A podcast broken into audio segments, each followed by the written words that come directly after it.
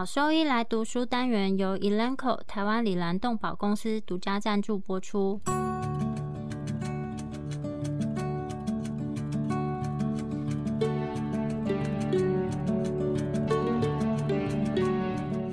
欢迎收听超级好兽医来读书，好读书，读书好，读好书，三日不读书，竞争一定输。眼睛太忙没时间念书，好兽医来读书，用说给你听。我是兽医师林哲宇 Steven。我是兽医师肖慧珍，在这边我们会挑选十个有趣的文章主题，用说的方式帮大家读书。每周一的中午十二点准时更新。兽医师来读书了。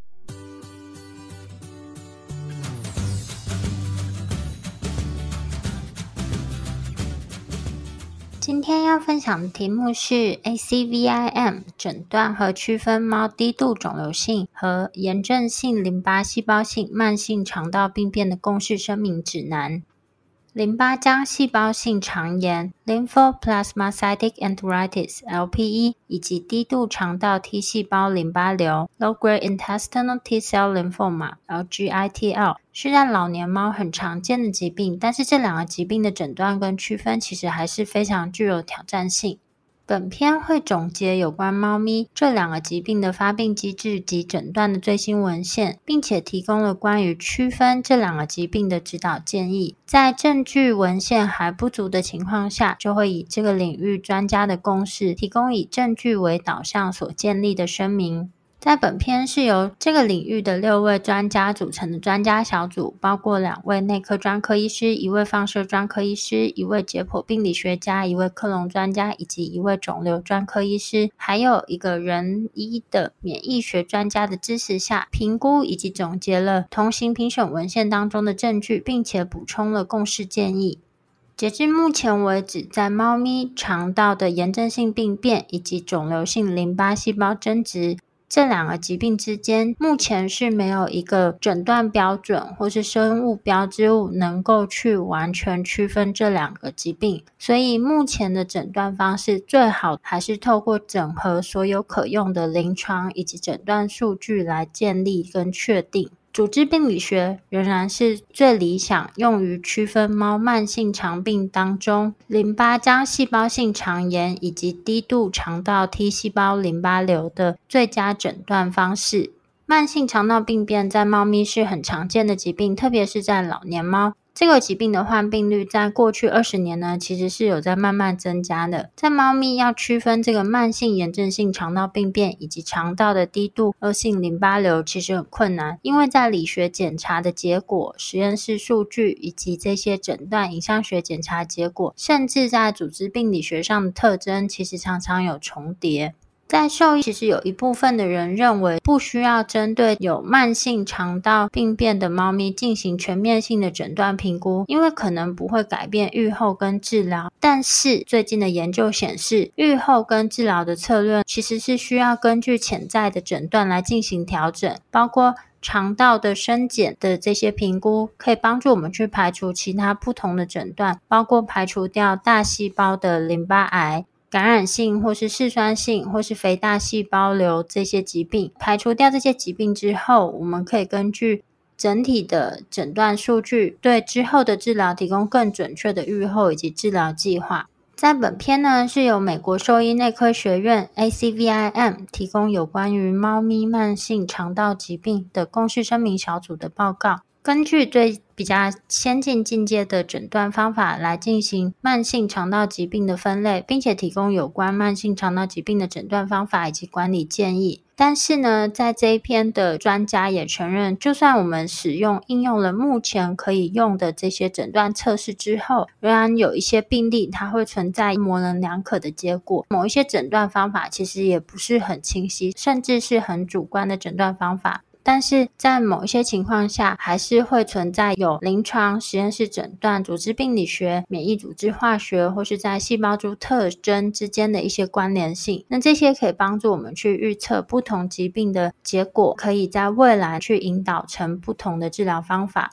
首先，则是在术语方面，在不同文献里面用于描述猫慢性肠道病变的术语其实都不太一样。常用于描述炎症性病变的术语包括有炎症性肠病、淋巴浆细胞性肠炎、嗜酸性肠炎；常用于描述肿瘤性病变的术语则包括有小淋巴性的淋巴瘤、低度淋巴瘤、肠道淋巴瘤，或是肠道病变相关的 T 细胞淋巴瘤等等。在这篇的文章里面呢，专家小组们则采用了以下的术语跟定义：慢性肠道病变指的是至少持续三周或三周以上的慢性胃肠道疾病症状的猫咪，而且是已经排除掉胃肠道以外代谢以及感染性的原因。淋巴浆细胞性肠炎，这个是用于描述猫咪的慢性肠道病变的胃肠道炎症病变。主要的特征是肠道黏膜固有层内的淋巴细胞浸润。低度肠道 T 细胞淋巴瘤，这也是描述猫咪的慢性肠道病变的胃肠道病变。那它的特征是胃肠道黏膜固有层，或是上皮层，或是两者都有的情况下，被小型成熟的肿瘤性 T 细胞单一浸润。淋巴浆细胞性肠炎或是低度肠道 T 细胞淋巴瘤的实际发生率，其实目前还不是很知道。但是在有一些研究就会暗示，自从猫咪的白血病病毒疫苗出现以来，肠道淋巴瘤的发病率好像有一些增加。但是在大多数肠道淋巴瘤的病例，其实并没有表现出有循环的猫白血病病毒抗原。所以这些真正的发病率增加，可能还是反映其他的因素，比如说现在的。都市发展啊，以及猫咪它们的医疗照护有提升，以及它们的寿命有增加是比较有关。但是以上这些是还没有经过研究支持。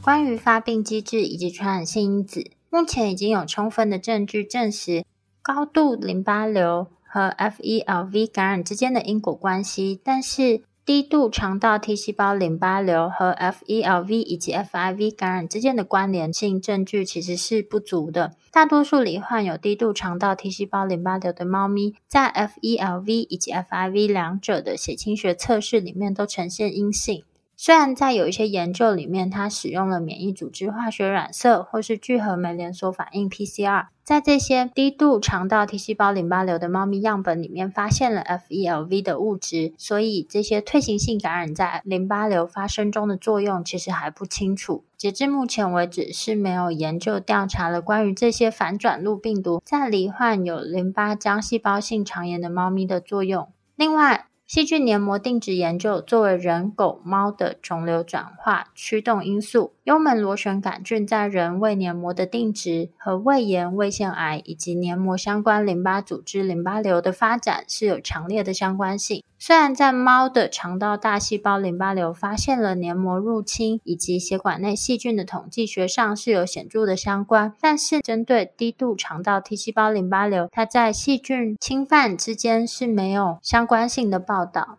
在人以及淋巴浆细胞性的动物模型当中，肠道内的菌群失调会促进炎症和恶性的转化，特别是结直肠癌。但是在猫的慢性肠道病变里面，菌群失调的作用其实还不清楚。在先前有一些研究指出了关于这些淋巴浆细胞性肠炎跟低度肠道 T 细胞淋巴瘤的猫咪，它们其实也有肠道菌群失调的情况。那这个就跟人的研究结果是相符合的。不过在这两个情况下，它们的失调模型其实是并没有明显的不同。慢性炎症，慢性炎症也是一个导致癌症的明确促进因子，已经有很多的证据支持，在淋巴浆细胞性肠炎及低度肠道 T 细胞淋巴瘤，实际上呢，它们代表的是一个连续体，而不是两个独立的疾病。根据这两个疾病，猫咪炎症性和肿瘤性病变，它们其实是频繁共存。之前曾经有淋巴浆细胞性肠炎，或是两个都有的病史，所以会怀疑是淋巴。将细胞性肠炎发展成低度肠道 T 细胞淋巴瘤。另外，也有记录报道指出，在百分之六十低度肠道 T 细胞淋巴瘤的猫咪，同时在胃肠道的相同部位或是其他的部位也有炎症的存在。而在临床症状的持续时间，这些有低度肠道 T 细胞淋巴瘤的猫咪，它们的临床症状持续时间是比淋巴浆细胞性肠炎的猫咪，它们的症状持续时间来得更长。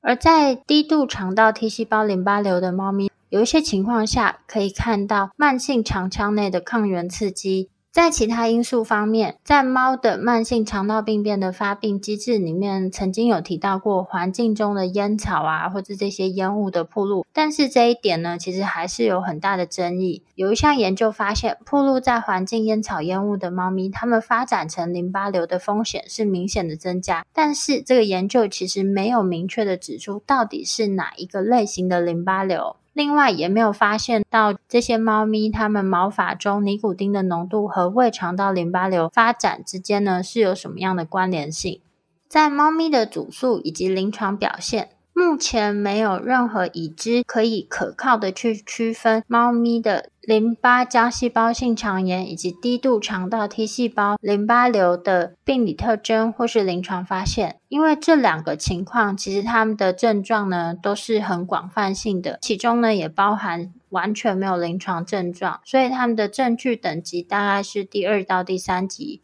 证据显示，罹患有低度肠道 T 细胞淋巴瘤的猫咪，它们比罹患有浆细胞性的肠炎的猫咪来讲，年龄是更大的。它们分别的中位年龄是十三岁以及八岁。但是呢，这两个疾病之间是有年龄重叠的。淋巴浆细胞性肠炎的年龄范围是从一点三岁到十六岁，而低度肠道 T 细胞淋巴瘤的年龄范围则是从四岁到二十岁。不过，因为这两个分类方法其实不太一致，所以我们这样子去解释相关的文献，其实是蛮具有挑战性的。但是简单来看的话，最近的研究显示，在八岁以下的猫咪是比较少出现低度肠道 T 细胞淋巴瘤。而关于品种的影响呢，目前还不清楚。只是截至目前为止，是没有在猫咪里面发现到特定品种跟这个低度肠道淋巴瘤之间的关联性。而在某一些消化道淋巴瘤的研究里面，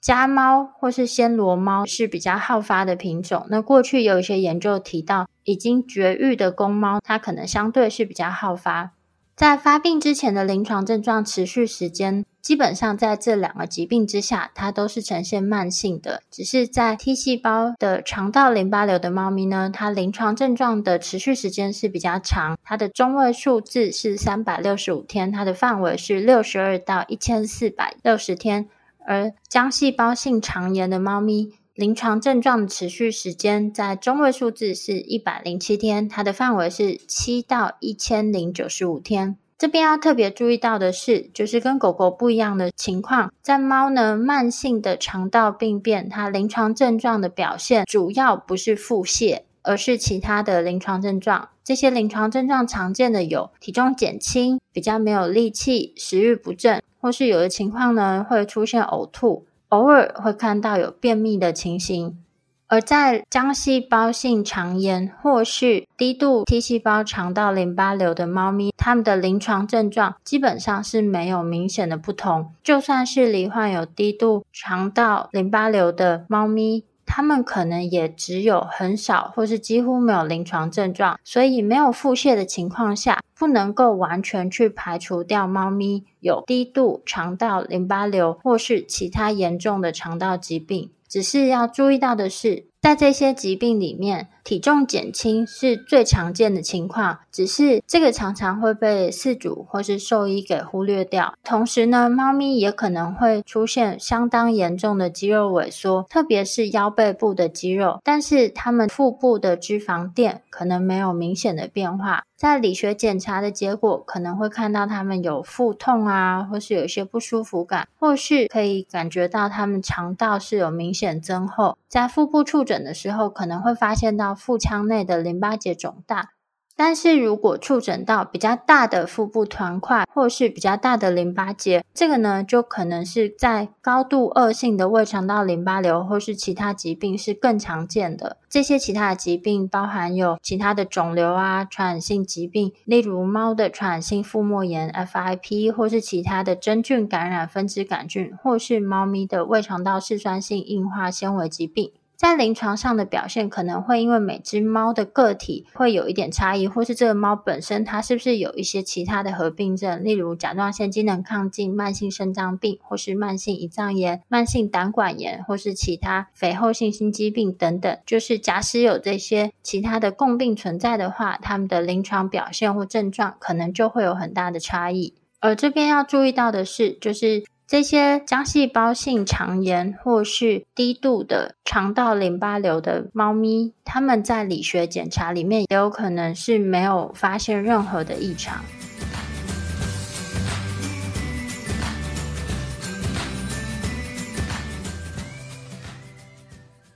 关于解剖部位，在消化道的任何部位都可能受到淋巴浆细胞性肠炎或是低度肠道 T 细胞淋巴瘤的影响。但是在淋巴瘤中，更常见的部位包含有空肠、回肠、十二指肠、胃跟结肠。以上呢是以发生顺序做排列。但是在低度肠道 T 细胞淋巴瘤，更常见的部位包括有以发生顺序排列的话，则是空肠、回肠、十二指肠、胃跟结肠。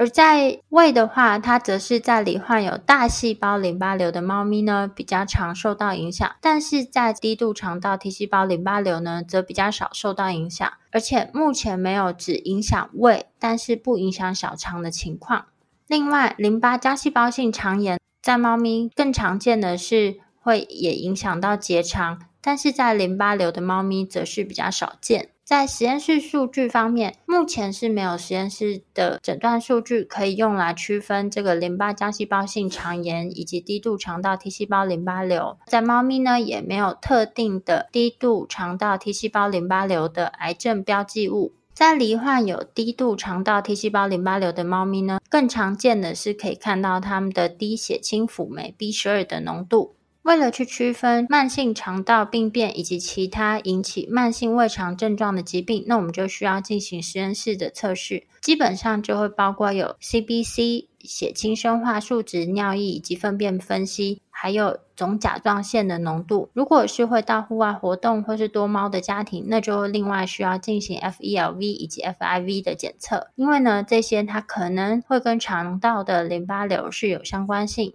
关于实验室的这些诊断数据以及生物标记物的相关文献，截至目前为止，在猫咪没有一个任何生物标记物或是生物标记物的组合能够可靠的去诊断淋巴浆细胞性肠炎或是低度肠道 T 细胞淋巴瘤。但是呢，我们还是需要进行这个实验室测试，去排除掉代谢、内分泌或是传染性的疾病，以及胰外分泌功能的不足、胰脏炎或是慢性胆管炎。而胰脏炎或是慢性胆管炎这两个常常会跟慢性肠道疾病同时发生。目前兽医常常使用饮食试验来区分对食物有反应的这些胃肠疾病。或是慢性肠道病变，但是我们如果要区分淋巴浆细胞性肠炎或是低度肠道 T 细胞淋巴瘤，则需要更进阶的诊断技术，例如组织病理学、免疫组织化学或是抗原受体重排的 PCR。但是呢，就算我们使用很先进进阶的技术，还是有一些病例它是很模糊的，所以这两者之间的区分到目前为止还没有办法非常的明确。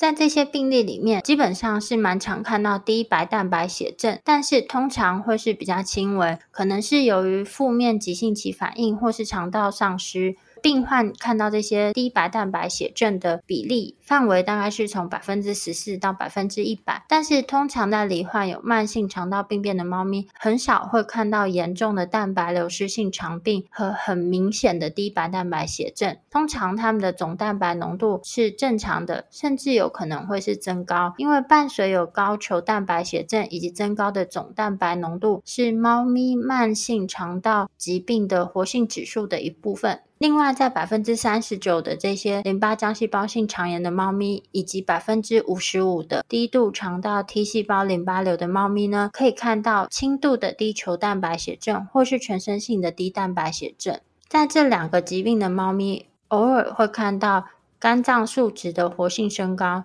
那有一项研究则显示，ALT 的血清活性上升，它和淋巴浆细胞性肠炎的组织病理严重程度有相关性。所以他就把这个 L T 的活性包括在猫咪慢性肠道疾病活性指数的参数里面。但是另一项最近的研究则发现，只有百分之十四罹患有低度肠道 T 细胞淋巴瘤的猫咪。和没有半只淋巴浆细胞性肠炎的猫咪呢，有看到肝脏指数的活性升高，所以这个 LT 呢，在这两组之间其实是有很明显的差异。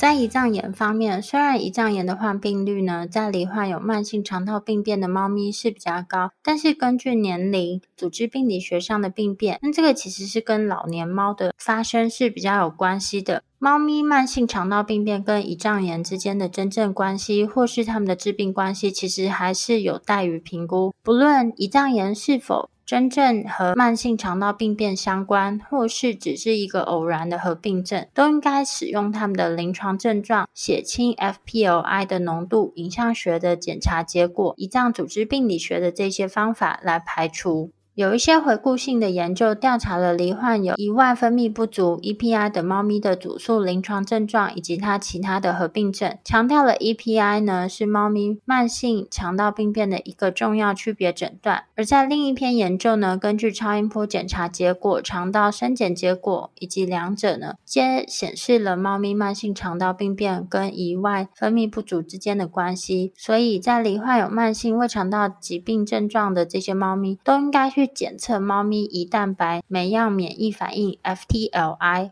并且呢，应该把胰外分泌不足 （EPI） 视为一个区别诊断或是一个潜在的合并症。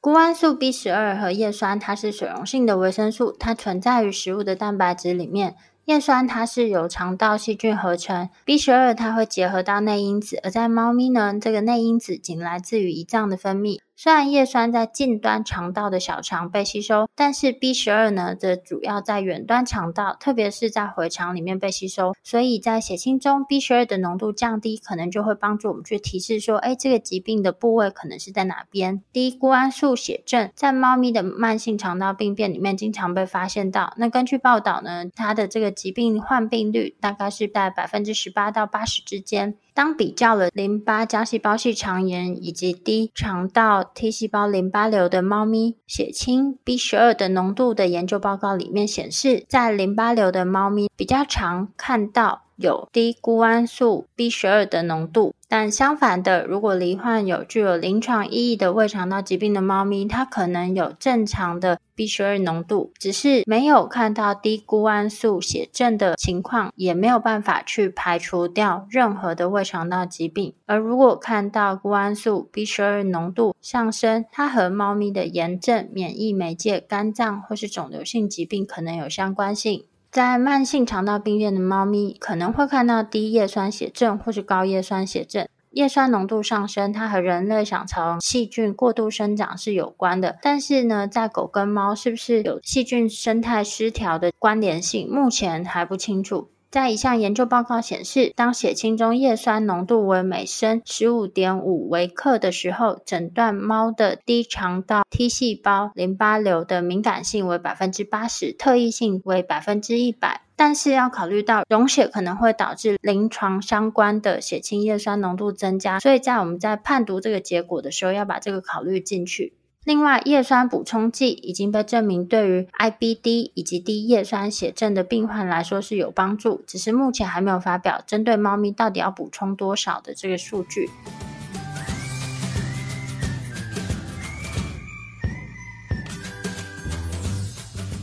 在影像诊断方面，腹部的超音波检查是诊断猫咪慢性肠道病变的重要工具，可以进行横截面的评估、解剖定位、肠壁壁面结构的特征检查以及肠系膜淋巴结的评估，同时也能去看其他的腹部器官。关于慢性肠道病变的超音波异常呢，其实已经有很充分的介绍。但是低度肠道 T 细胞淋巴瘤以及淋巴浆细胞性肠炎已经有显著的交叉，在正常超音波外观的肠道中，可能还是也有临床相关的病理变化。目前没有影像技术可以完全可靠的去区分淋巴瘤以及肠炎，通常都还是需要进行肠道的组织病理学来确定慢性肠道病变的诊断。在放射学部分。在放射学 X 光部分，猫的腹部超音波其实诊断的效果是非常有限，只有少数研究针对有慢性肠道病变临床症状的猫咪进行研究。在两项比较 X 光片以及腹部超音波检查的研究里面，发现 X 光片要么是没有办法诊断，要么是只有百分之一点九的病例能够做出诊断性结论。而针对有腹部疾病症状的猫咪，综合评估 X 光片以及超音波，则是在百分之二十三点八的病例可以看到有肾脏疾病或是腹部肿块的最终诊断。但是呢，没有一只猫是被诊断出有弥漫性的胃肠道疾病。虽然 X 光片可以帮助我们去排除腹部团块或是一些阻塞性问题，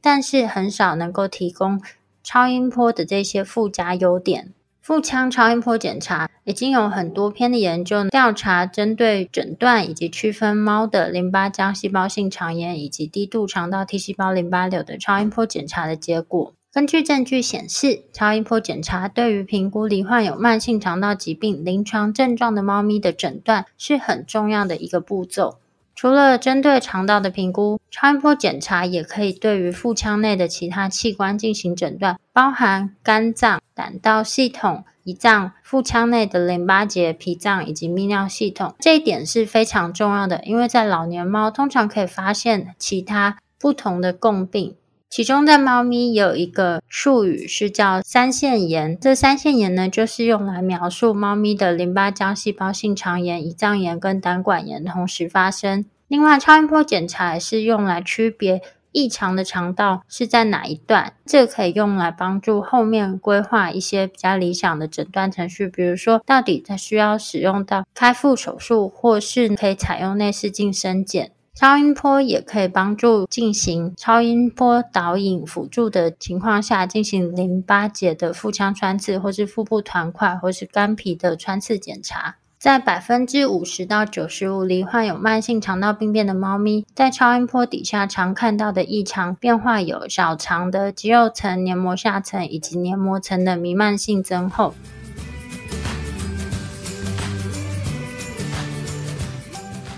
狗狗、猫猫防护跳蚤壁虱新选择：礼蓝灵藻虱 Seresto，对付跳蚤壁虱长达八个月的保护，一秒圈上，零叮咬，没有空窗期，不怕水，也没有异味。搭配新界爽滴剂，有效预防新丝虫及其他内外寄生虫，三十种内忧外患一网打尽，简单点药，洗澡后立即滴。礼蓝灵藻虱加新界爽，让狗狗、猫猫的防虫新生活可圈可点。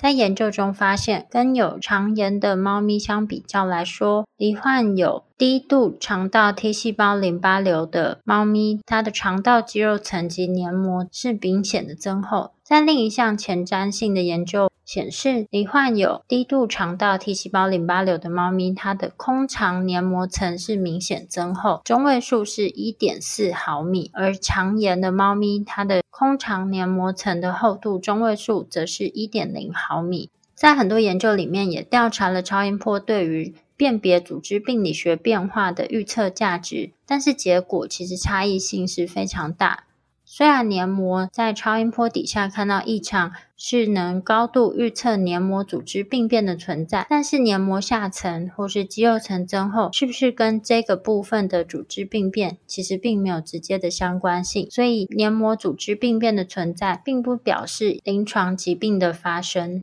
另外，在健康的猫里面，肌肉层对黏膜下层的比例是低于肠炎或是淋巴瘤的猫，但是在某一些小肠段里面，肌肉层对黏膜下层的比例在这些组别里面则没有明显的差异性。而在一篇研究里面，肌肉层对于黏膜下层的比例大于一的时候，表示这一段的肠道可能是有异常，但是在肠炎或淋巴瘤的猫咪之间是没有明显的差异。而针对肌肉层明显增厚的猫咪来讲，嗜酸性肠炎已经是一个很重要的区别诊断。在一篇回顾性的研究里面，罹患有嗜酸性肠炎的猫咪，它的小肠肌肉层明显厚于罹患有淋巴浆细胞性肠炎的猫咪。另外，跟肠炎的猫咪相比较来讲，罹患有淋巴瘤的猫咪，它的空肠淋巴结的大小、回音性以及结构是明显的不同。罹患有淋巴瘤的猫咪，它的空肠淋巴结是明显更厚，形状也会更圆，而且呈现更低回音性。在同一个研究里面也发现到，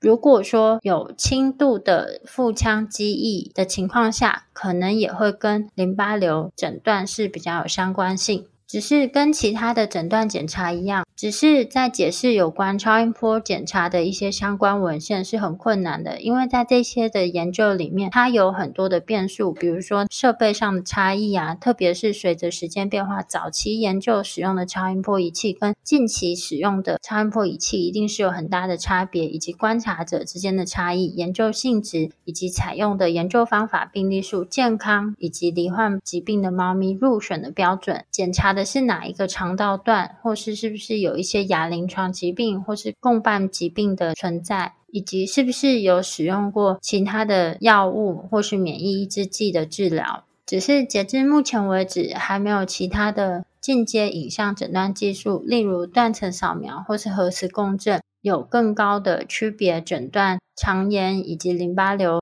猫咪的研究。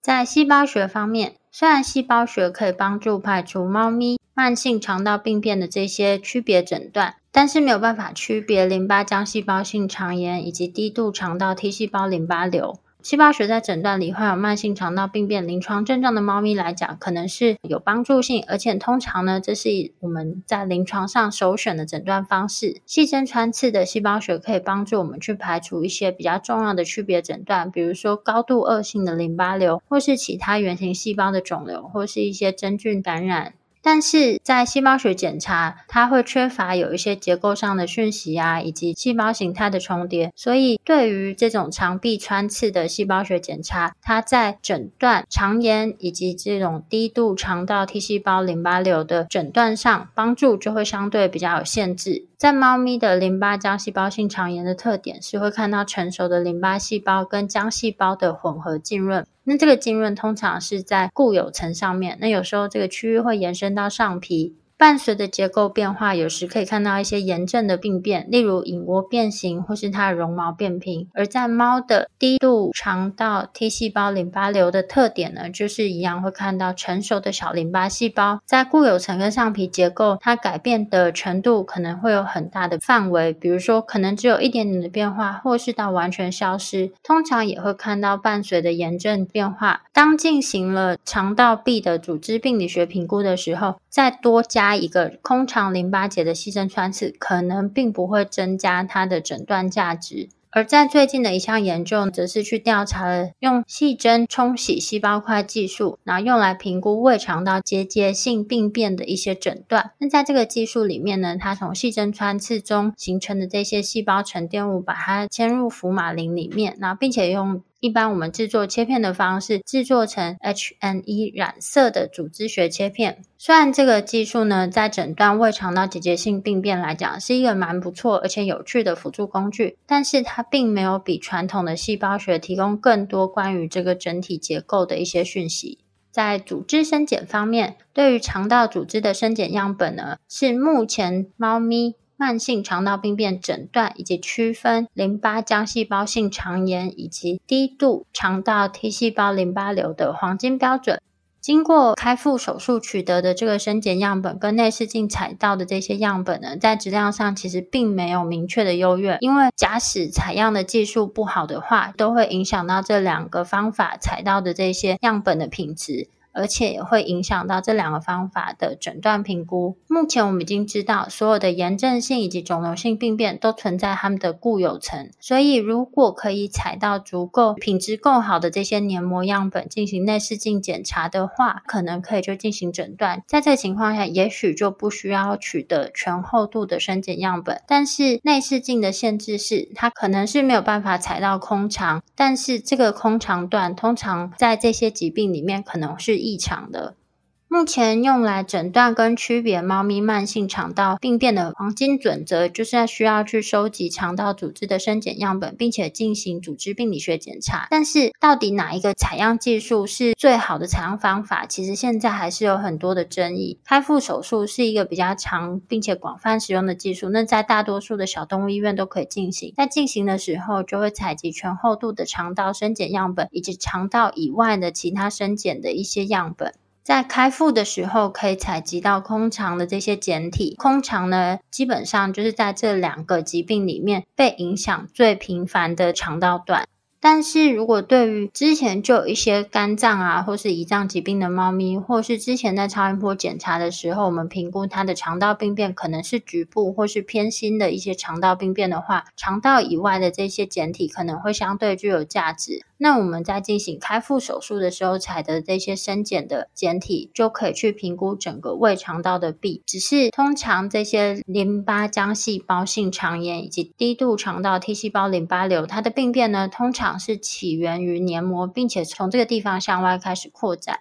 目前为止，还没有足够令人信服的一些证据显示说，当这个病变它有跨黏膜的浸润的时候，跟猫咪的肠道淋巴瘤的存活时间较短是有相关性。只是在某一篇有黏膜以及跨黏膜浸润的这个猫咪存活时间的研究里面显示，跨黏膜的 T 细胞淋巴瘤的猫咪存活时间较短，中位数是一点五个月。而黏膜的 T 细胞淋巴瘤的猫咪存活时间较长，中位数是二十九个月。只是在这个研究里面，大多数它跨黏膜的淋巴瘤呢，多数是被归类于大细胞的淋巴瘤，主要是大颗粒的淋巴细胞淋巴瘤。在这个情况下，通常它们的预后都是比较差，中位存活时间是五到九十天。通常在进行开腹手术的时候，收集的检体数量样本大概都会小于等于五个生检的检体样本，因为通常我们在开腹手术进行这些肠道检体样本采集的时候是没有办法直接去看到黏膜层，所以在采下来的样本，它可能因为采样的角度或是采下的样本形状的关系，所以会让我们其实没有真正采到很大面积的黏膜层。其他开腹手术的缺点就是跟手术相关的一些风险，比如说手术位置的裂开啊、恢复时间较长、伤口愈合不佳等这些并发症，以及就算我们采到样本，我们也必须要推迟治疗，直到伤口愈合完成之后才能进行。另外，如果我们在采生检样本的时候，可能会采成一个就是梯形的这样的样本。那在操作的时候，最常见的一个操作上的技术失误，就是采到这样子的梯形样本，有时候会有比较大的浆膜区，但是当它透过肌肉层通往黏膜的时候，这些生检的样本通常看起来好像很大，但是它可以评估的这个黏膜范围是很小，或是这个黏膜范围是受到损伤。那有时候甚至是采下来的这个样。样本它的黏膜、黏膜下层，或是这整个检体，在我们在处理的过程中，它就整个散开或是不见。关于内视镜采样，内视镜它的缺点就是它可能是在转诊中心或是后送医院里面才有提供，但是内视镜呢，它是可以直接去检查到黏膜表面的异常，在有异常的部位进行深检的采样，而且内视镜采样通常是微创的，它可以收集具有明显病变的黏膜位置。所以我们在看到的情况下，就针对这个部位去做裁剪。所以当如果这整个肠道病变呢，它是分布在很多位置的时候，内视镜采样可能是相对有帮助。而且因为它是微创的，所以在必要的情况下，它在内视镜检查之后，可以立即开始进行后续的医疗治疗，同时呢，就等待组织病理学的结果。如果使用适当的内视镜设备，那就是可以检查或是深检采样到近端的空肠，但是通常这个在技术上会有比较大的局限，因为从中段到远端的空肠的病变其实是超出了内视镜可以检查的范围。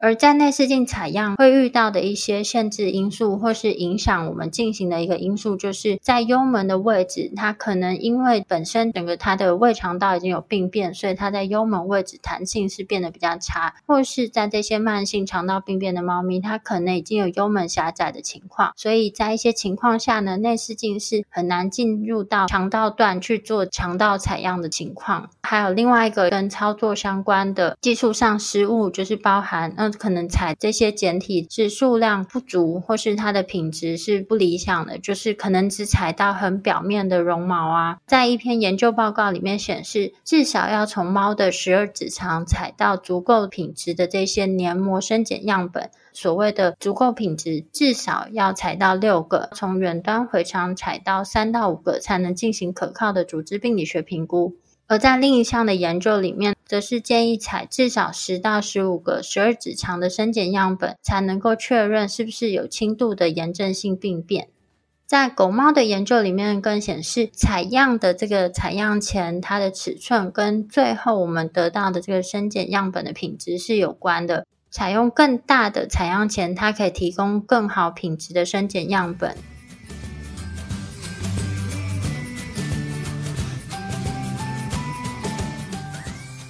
在组织病理学和免疫组织化学的部分，我们先从组织学开始看。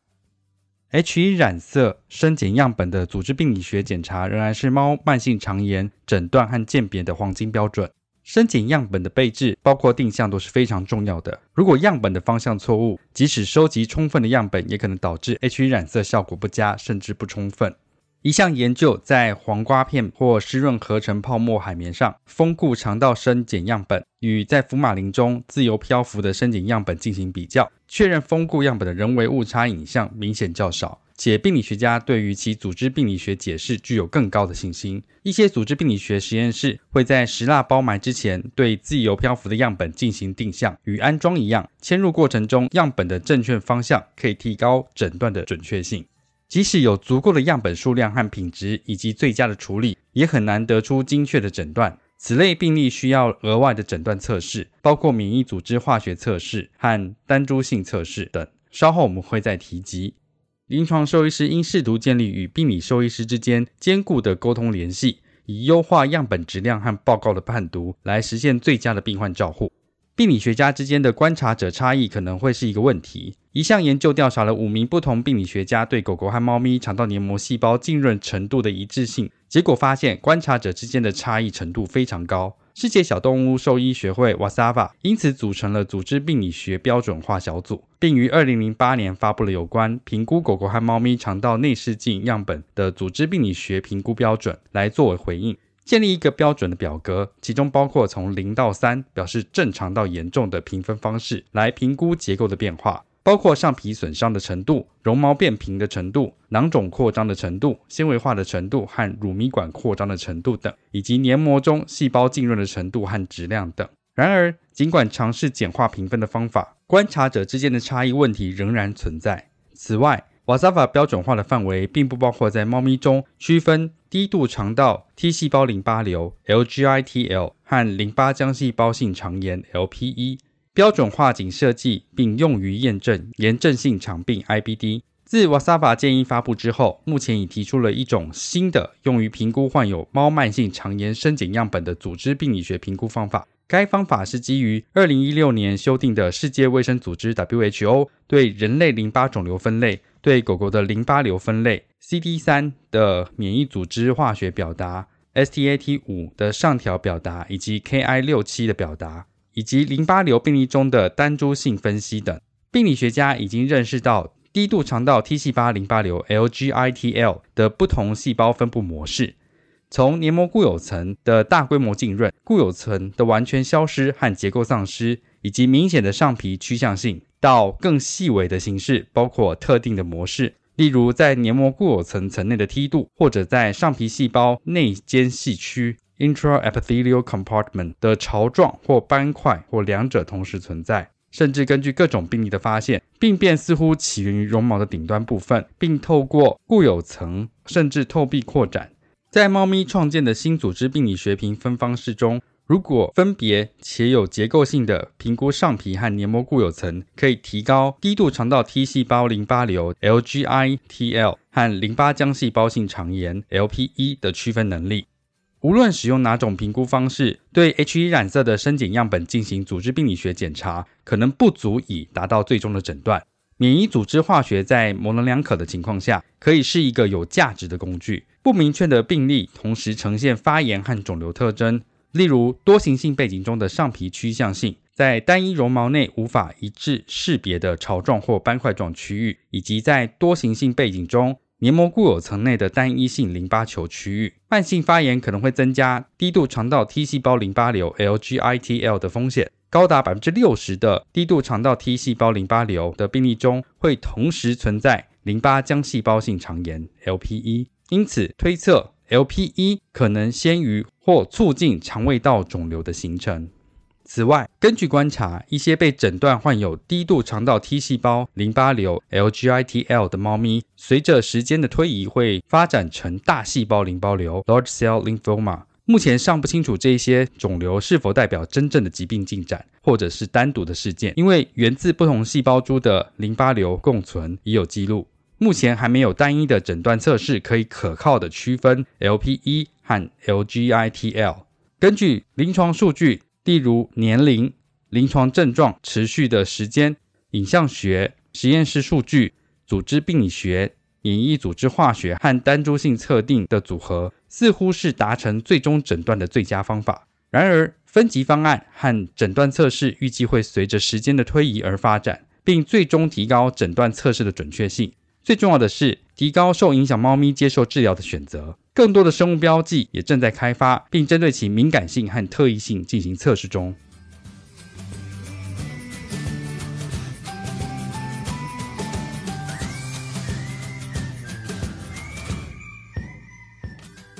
特殊染色和免疫组织化学，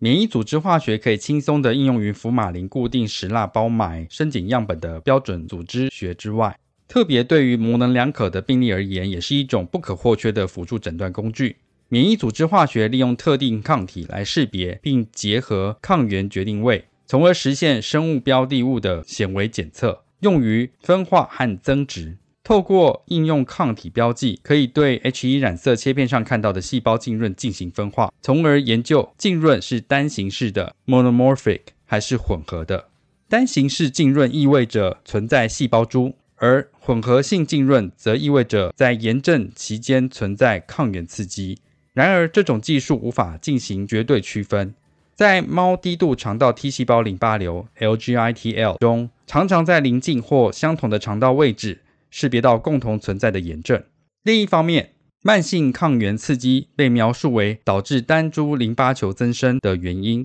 常用于细胞表型鉴定的抗体包括分化群 CD3。以检测 T 淋巴球、CD 二十、CD 七九 A、B 淋巴球抗原三六、BLA 三六和配对核基因五 PAX 五，以检测 B 淋巴球；噬菌细胞标记抗体三八七、MAC 三八七，以检测巨噬细胞，以及 Granzyme B 以检测自然杀手细胞 NK cell。最后，可以使用 Ki 六七表达来评估增殖细胞分数。Ki 六七是一种核蛋白，在 M phase 达到最大表现。在有丝分裂完成后不再存在。根据报道，猫咪中的大多数肠道淋巴瘤似乎是 CD3 阳性的小细胞淋巴瘤，占所有肠道淋巴瘤的百分之六十三至百分之七十四。其他类型的淋巴瘤包括大细胞 T 细胞淋巴瘤、B 细胞淋巴瘤、NK 细胞淋巴瘤和大颗粒淋巴球性淋巴瘤。然而，相关文献的解释存在困难，因为包含标准的高度变化，例如不同的解剖位置，像黏膜型淋巴瘤和透壁性淋巴瘤 （transmural lymphoma），不同的亚型 （FELV 阳性与 FELV 阴性的猫咪），以及观察者之间的变异性等因素。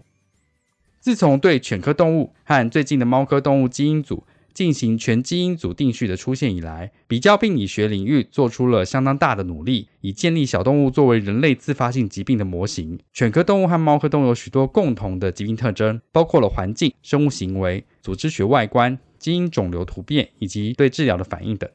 EATL 型肿瘤 （EATL type tumor） 是一种罕见的周边 T 细胞淋巴瘤，由肠道上皮内细胞毒性 T 细胞淋巴球产生。目前的 WHO 人类分类识别出两种疾病变异，也就是肠道疾病相关 T 细胞淋巴瘤 （EATL Type One） 和 EATL Type Two。那后者最近更名为单型轻上皮性肠道 T 细胞淋巴瘤 （MEITL） 或单型 CD 五六 Positive 肠道 T 细胞淋巴瘤。尽管 EATL Type One 与乳糜泻 （Celiac Disease） 相关，但 EATL Type Two，也就是 MEITL 较少见，而且很少与乳糜泻有关。由于其形态特征包括淋巴球大小和上皮趋向性，先前的研究表明可以将 LGITL 作为 MEITL 的相关模型。然而，尽管 LGITL 与 MEITL 具有组织学的相似性，但这两种疾病的临床病程以及其免疫表现型却显著不同。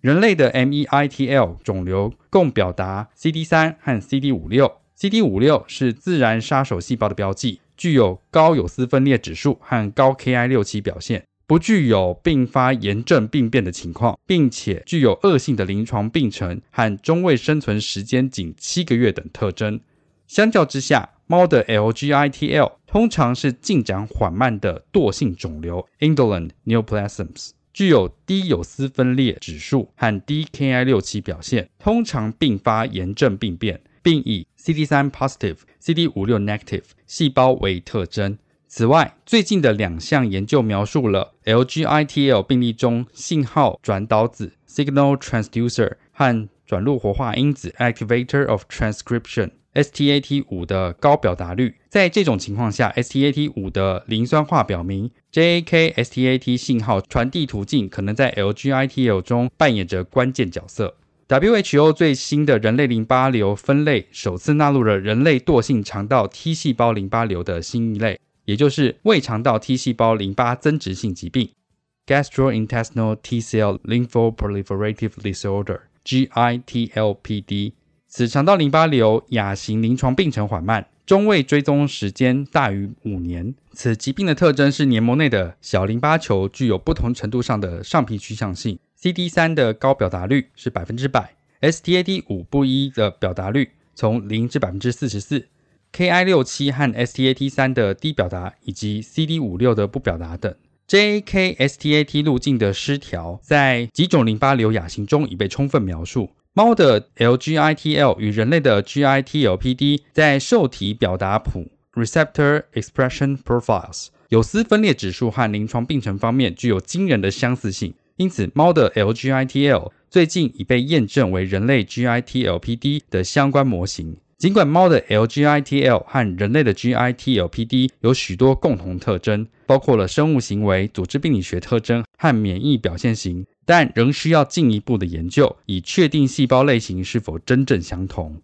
最近的研究调查了其他诊断和预后标记物，包括了 TIA1 细胞毒性颗粒相关 RNA 结合蛋白、TIA1 cytotoxic granule-associated RNA binding protein 和和 S100 钙颗粒蛋白。S100 calgranulin 上皮内 TAI1 positive 细胞毒性淋巴球的存在与 LGITL 猫的不良预后有关。S100 钙粒蛋白 S100 calgranulin 在 LGITL 和 LPE 之间则没有区别。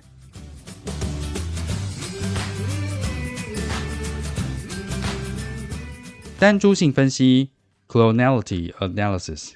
为了区别肿瘤性淋巴增殖和反应性病变，评估单株性的测试越来越多，与其他的诊断技术一起用于兽医病理学。不过，只有少数得到验证。单株性评估 （Clonality Assessment） 可使用不同的技术进行，包括流式细胞仪、南方墨点法和 PCR。用于受体抗原重排的聚合酶连锁反应是目前唯一可用于 FFPE 组织样本的技术，因此它是对患有慢性肠炎的猫进行生检采样时最常用的技术。此测试基于重复 PCR 循环时间对 T 细胞的 T 细胞受体 TCR 的 CDR3 区域和 B 细胞的免疫球蛋白重链基因 Heavy Chain Gene 进行扩增。先前的一项研究首次报道了这种用于猫肠道 T 细胞淋巴瘤的诊断工具。先验肿瘤性病变，例如低度肠道 T 细胞淋巴瘤 （LGITL） 被认为由单一或少数细胞群的增殖组成，产生单株性 PCR 产物，那指的是 monoclonal or oligoclonal。而反应性病变预计由异质淋巴细胞群组成，产生多株性 PCR 产物。然而，偶尔会描述与此规则不相符的情况。这除了技术的挑战之外，还限制了 P A R 作为最终确定诊断技术的价值。尽管它在兽医医学中经常被推广使用，存在的一些技术挑战包括 DNA 的品质差、目标 DNA 量低，也是斑状疾病中 T 细胞数量低，以及因子 primer 覆盖范围有限，已经显示福马林固定会引起核酸的交联和碎片化，从而使纯化 DNA 中的片段大小减小。对个体样本的固定影响难以预测，但可能与固定的持续时间、温度以及是否使用适当缓冲的福马林有关。此外，用于 DNA 提取的石蜡碎片中存在的组织相对较少，进一步限制了潜在的 DNA 产量。人类医学的标准化方案包括扩增多个不同大小基因片段的对照 PCR，以帮助识别与样本品质相关的问题。先前对猫的研究包括种系 DNA PCR 扩增对照，小 DNA 片段将导致较大的 PCR 产物的流失，影响从 PCR 反应获得的大小概况。从而使结果解释变得复杂。在品质差的 DNA，尤其是淋巴细胞数量较少的情况下，可能会导致明显的单株重排模式。这种重排模式在反应重复中不可重现，也就是伪单株性 （pseudo-clonality）。因此，应运行反应的副本。福马林固定问题可以透过同时收集深井样本来解决。这些样本冷冻保存，以供随后的单株性分析。这已被证明可以提高灵敏度。T 细胞存在于猫的固有层和肠道黏膜上皮层中，被认为是正常驻留肠道相关淋巴组织的一部分。单株性分析将从样本中存在的所有 T 细胞扩增 T 细胞受体基因 DNA，无论它们是否被认为具有临床相关性，也就是可疑的低度肠道 T 细胞淋巴瘤 TIGL。在新出现的低度肠道 T 细胞淋巴瘤或斑片状疾病中，来自目标 T 细胞的 DNA 可能仅占总 T 细胞 DNA 的一小部分。据报道，单株性分析结果所需的单株 T 细胞比例低至百分之五至百分之十，但这可能因单株性与多株性群体中的基因使用而异。相反，据报道，淋巴细胞数量较少会导致重叠的主峰，从而导致对结果的过度解释。除了技术挑战之外，单株性检测的误解和过度解释的困境也很常见。单株性测定。有时被用作细胞表型的决定因素，也就是细胞群是 T 细胞还是 B 细胞谱系。然而，已经报告了不同系统的重排，也就是 T 细胞重新排列 B 细胞受体基因，反之亦然。这种情况在人类、狗狗和猫咪的淋巴瘤中都有报告。一项研究显示，在九十二只猫咪和低度肠道 T 细胞淋巴瘤 （LGITL） 中有八例存在 B 细胞的单株性重排。然而，免疫组织化学确定这些细胞实际上是 T 细胞系谱，因此，DARR 不是取代免疫组织化学 IHC 的方法，而是对其进行补充，因为它无法确定淋巴细胞的表型。一些作者基于单株性结果，独自对案例进行了重新分类。一项研究暗示单株性与较短的存活时间有关。首先，在这项研究中，一部分具有单株重排的猫咪确实表现出超过五百天的长期存活率。其次，虽然作者没有报告这两个不同群体猫咪的年龄，但患有低度肠道 T 细胞淋巴瘤 （LGITL） 的猫咪往往比患有 IBD 的猫年龄更大，因此预计该群体的生存时间会更短。第三，较短的生存时间可能与较长时间或更严重的肠道发炎有关，导致良性单株扩张，而非真正的恶性肿瘤。最重要的是，具有单株结果的猫咪组别确实包括已经透过组织病理学诊断出患有低度肠道 T 细胞淋巴瘤 （LGITL） 的猫，因此较短的生存时间并不令人意外。了解基于单株性结果单独重新分类的猫咪。是否与多株结果的猫咪相比具有较短的生存时间？这将具有重要的价值。在人类医学中，只有百分之五到百分之十五的病例被认为受益于额外的分子单株性诊断测试，只有百分之五到百分之十五的病例被认为受益于额外的分子单株性诊断测试。因此，最近的趋势是将分子单株性作为决定恶性与良性病变的唯一因素是不合理的，并且在人类医学中是并不常见的。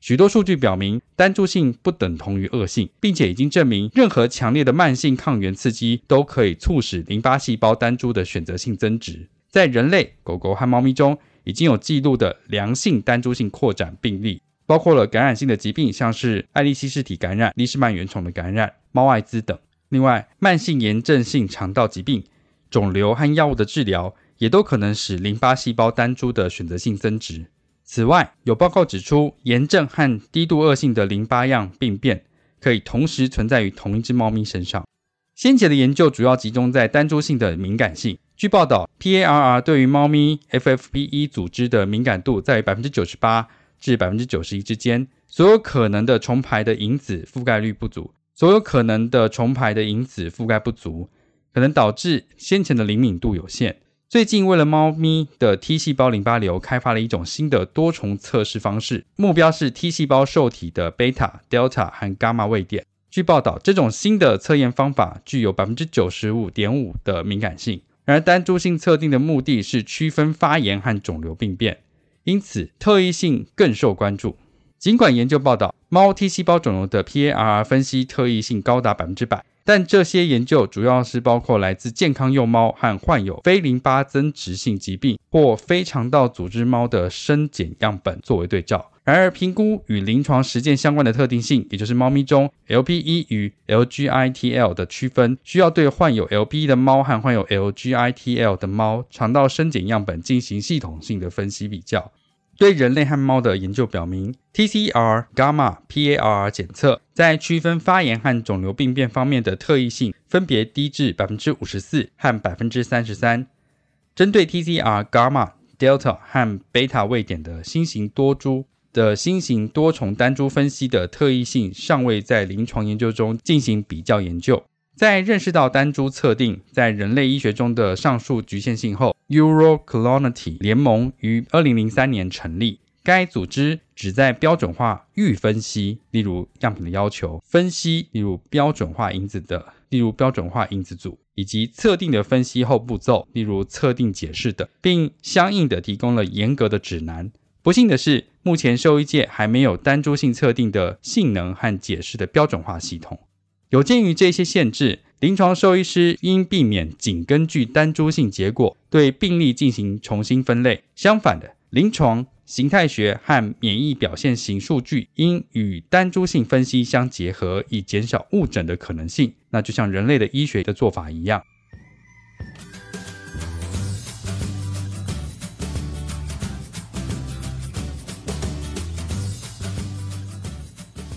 总结：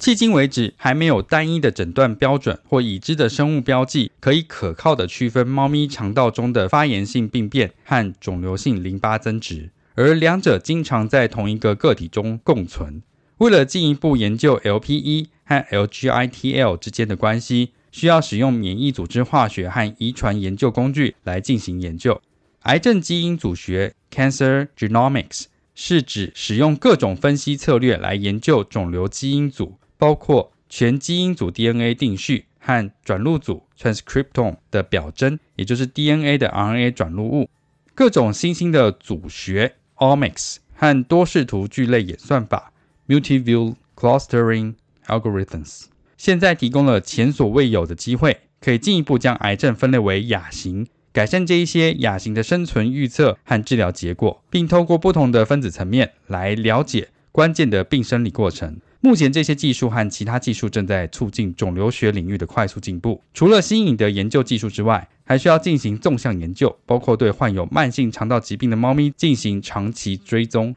而在那之前，模棱两可的病例仍然存在。然而，明确的发炎性病变和肿瘤性病变之间的差异。可能会对个体和群体层面产生影响。此疾病的进一步定义可能有助于更好的了解发病机制和诱发因素、诊断和治疗的新目标，并改善患者的预后。最后，在共享健康的概念下，也是 One Health Concept，猫咪的低度肠道 T 细胞淋巴瘤 （TGITL） 被证明是人类 GILPDS 的合适模型。本共识声明为 ACVIM 内外的兽医界总结了有关猫慢性肠炎的最新知识。